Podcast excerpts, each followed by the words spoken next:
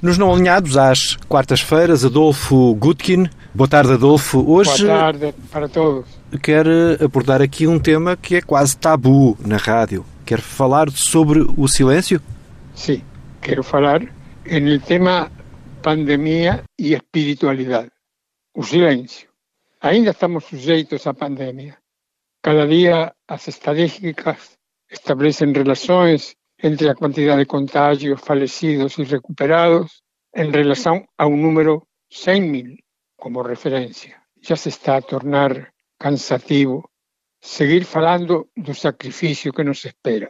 Por isso perguntei-me se não poderíamos tirar algum benefício espiritual desta pausa forçada e falar de algo que normalmente postergamos envolvidos nos ritmos estresantes do noso día a día. Pensei que podíamos tentar explicar o teatro a través do teatro, a música a través da música, que o mismo pasa con a economía, a política, a literatura e a cultura en geral.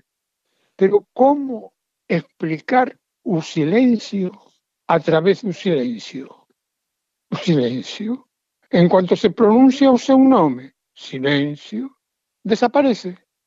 E con él desaparece un mundo sonoro y con un silencio se abren as portas de todos os misterios.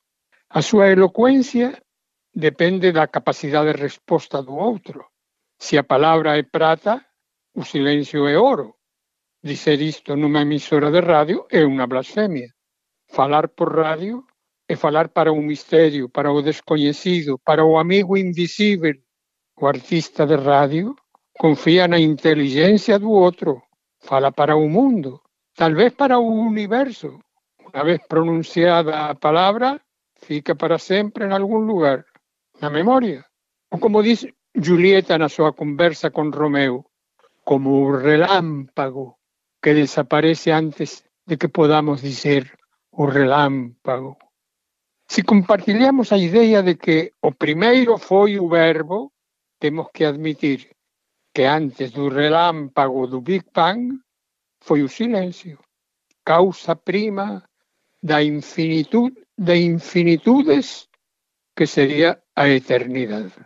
Amigos da palabra, no principio foi o silencio. Estou aberto para unha ampla conversa ou discussão e para todas as preguntas. A veces, como dixo o Dalai Lama, a mellor resposta é o silencio. Quen cala é porque ten moito que dizer ou tamén porque non ten nada para dizer.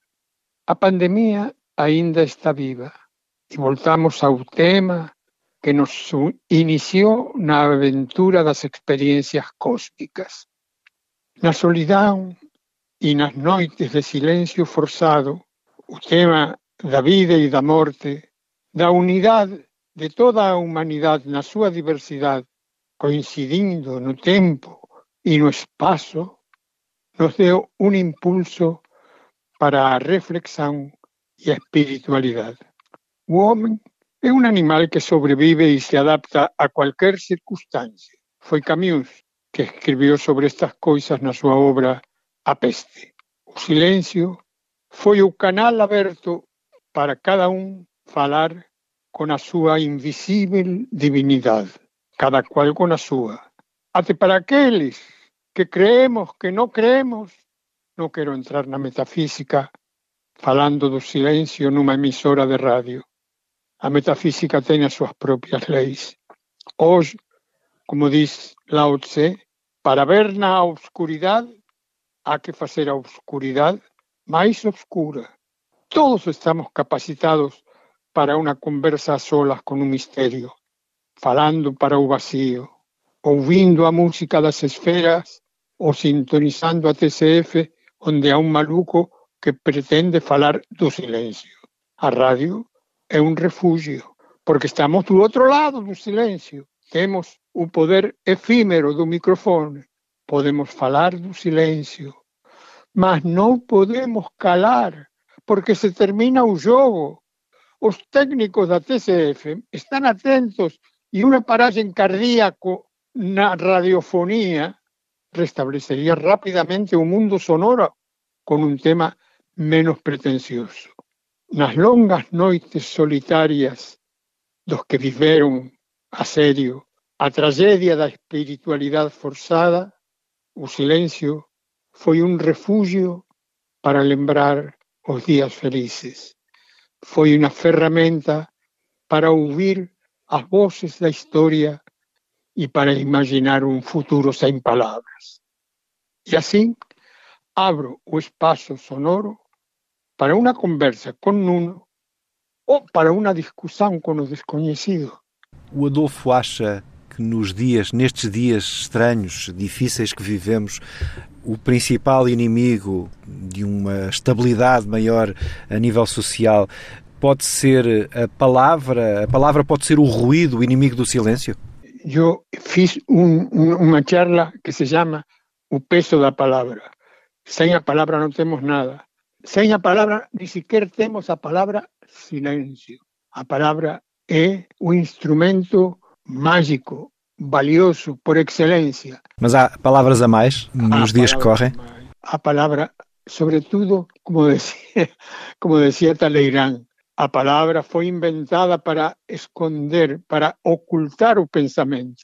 É com a palavra que nós conseguimos a liberdade e também justificamos a escravatura. É com a palavra que festejamos, celebramos a vida e também homenageamos a morte. Ou seja, a palavra é tudo. A palavra é o homem, a palavra é a cultura. Mas o silêncio também é necessário. E as experiências solitárias das quais estou a falar, sem nomear, estou a falar dos lares de anciãos, essas noites solitárias e silenciosas que estão povoadas de imagens e de palavras do silêncio. E esse mundo tão próximo ao último dia tem que ser respeitado, tem que ser valorizado. Ao mesmo tempo, é uma oportunidade, uma ocasião para refletir em silêncio. Não sei se é, se é uma resposta. O Adolfo, e vamos mesmo terminar, o Adolfo tem feito aqui muitos paralelos nestas nossas conversas às quartas-feiras com a vida do teatro, que é a vida que, que o tem ocupado. O silêncio no teatro é um protagonista, muitas vezes. Sim, sobretudo nas obras de Samuel Beckett, porque uma obra de teatro é en principio, fundamentalmente, unha pantomima. Ou seja, nós podemos facer unha obra con comezo, medio e fin sin pronunciar unha palabra.